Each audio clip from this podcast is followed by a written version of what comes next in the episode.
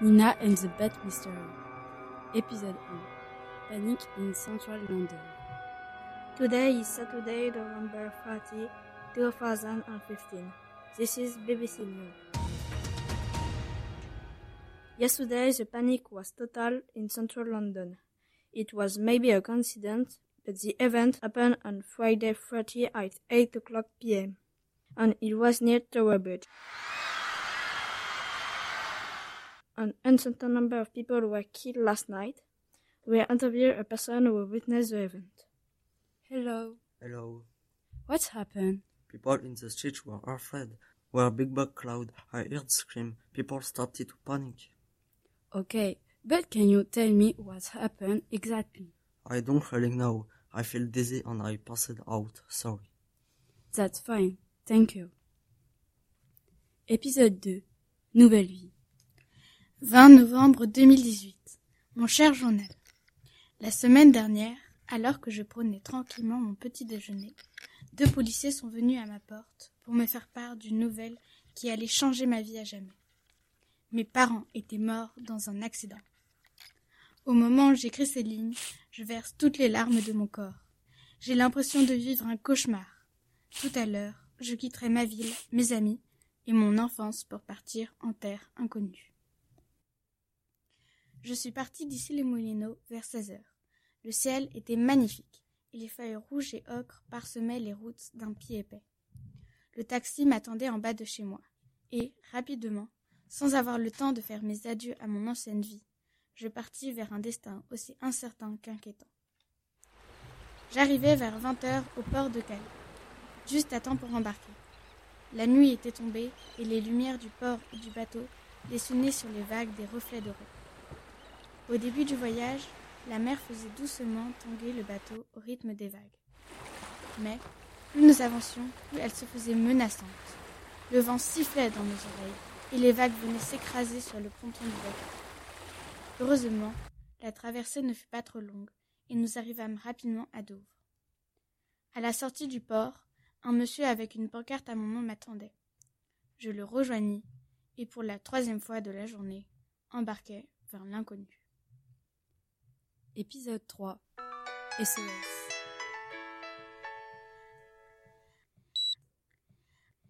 Allô, c'est Nina.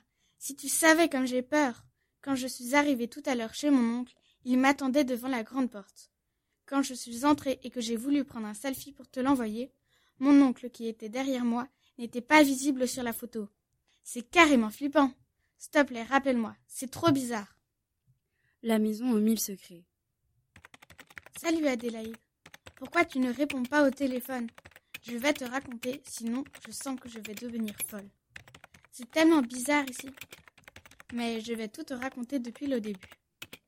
Quand je suis descendue de la voiture, mon oncle m'attendait sur le seuil de la porte. Il avait un regard mi-amusé, mi-impatient, et très froid. Quand je suis entrée dans la maison, j'ai été surprise par le décor. Il était plutôt lumineux par rapport à l'extérieur. Pour l'immortaliser et pour te l'envoyer, j'ai pris une photo avec mon oncle. Plus tard, j'ai découvert que j'étais toute seule sur la photo. C'est vraiment bizarre. Après ça, mon oncle a ouvert la porte d'un petit salon. Tout était luxueux et grand. C'était magnifique. Je n'ai pu réprimer un bâillement à m'en décrocher la mâchoire. Mon oncle a dû le voir car il m'a conduite jusqu'à ma chambre. Arrivé dans celle-ci, je me glissai dans mon lit et, exténué, m'abandonnai au sommeil. Dans mes rêves, je fus surprise de voir mon oncle avec tant de détails réels. Il était d'une beauté à couper le souffle. De beaux et épais cheveux encadraient son visage fin et pâle. Ses yeux rayonnaient d'un regard froid, et son nez aquilin et long allait de pair avec son long doigt fin. Ses dents, grandes et blanches comme neige, chevauchaient ses lèvres rouge sang. Le plus choquant était sa vitalité étonnante pour un homme de son âge. Bise, Nina. PS. Réponds-moi, je t'en prie. Épisode 4. Un oncle psychologue. Hello, Uncle Vladimir. Hello, my dear. How are you? I don't feel very well. How was your trip? Good, but a bit tiring. You're fine now. You are in London with me. I'm so sorry for your parents. Oh, thank you. Do you know how my parent died? No, I have no clue. Sorry. But I'm sure you will very great here. Well, I hope so. I'm sure you will. Um, what is your job? I'm a psychologist. Oh, good.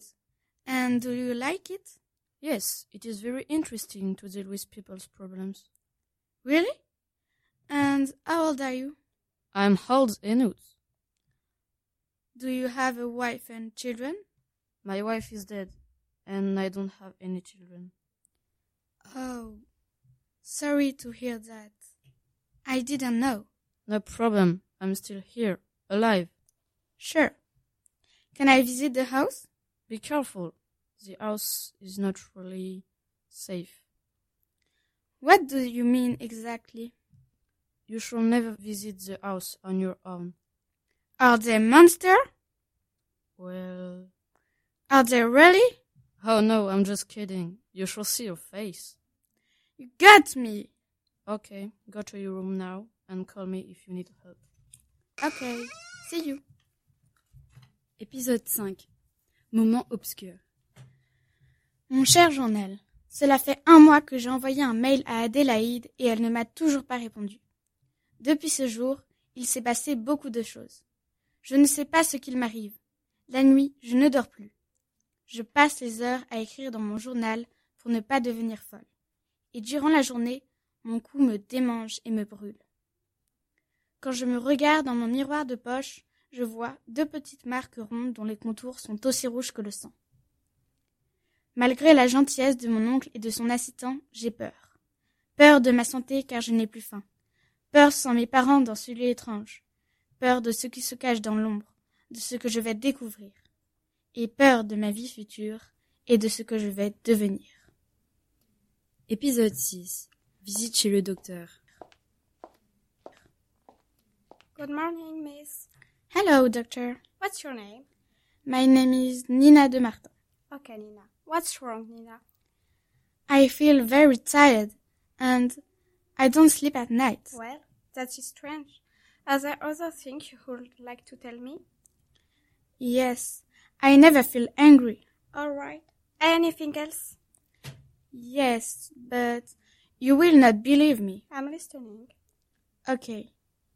It's a bit weird, but I think someone is controlling me, but I don't know who that is. Well, that's interesting. I said that you wouldn't believe me. Well, but it's strange. And since when have you had this problem? I don't know, um, for one month, I think. That's curious. Okay, thank you for your answer. I will try to help you. Thank you, doctor. You're welcome. Take care, Nina. New patient register form. Patient detail. Surname. De Martin. Name. Nina. Time and country of living. West London. Gender. Female. Weight. She has lost so much weight. Diet. Never feel eat hungry. Who don't eat? Skin. Pale. General state. Wake. Date. 22nd December 2018. Épisode 7. Email à Scotland Yard. Dear officer, I'm writing to you about Nina de Martin case. Her case is strange enough to attract your attention. She's very tired, she doesn't sleep at night, she never feel hungry and who don't eat. She thinks someone is controlling her, but she doesn't know who that is. I seriously think this young girl needs help. Sincerely, Dr. John Barry. Épisode 8. Journal de bord d'Arsène Leblanc, inspecteur. Vendredi 13 novembre 2018. Aujourd'hui est survenu un étrange phénomène en plein centre de Londres. Une grosse tempête a commencé et des gens effrayés ont prétendu avoir vu de gros nuages formés par de petites bêtes noires ressemblant étrangement à de grosses chauves-souris, ainsi que des ombres menaçantes se déplacer dans les rues obscures. Au cours de cet événement, un étrange accident est survenu. Une voiture a été projetée par un de ces monstres effrayants. La bête devait avoir une force extraordinaire pour soulever la voiture et la jeter dans le fossé. Aucun survivant à cette attaque. C'est vraiment très étrange.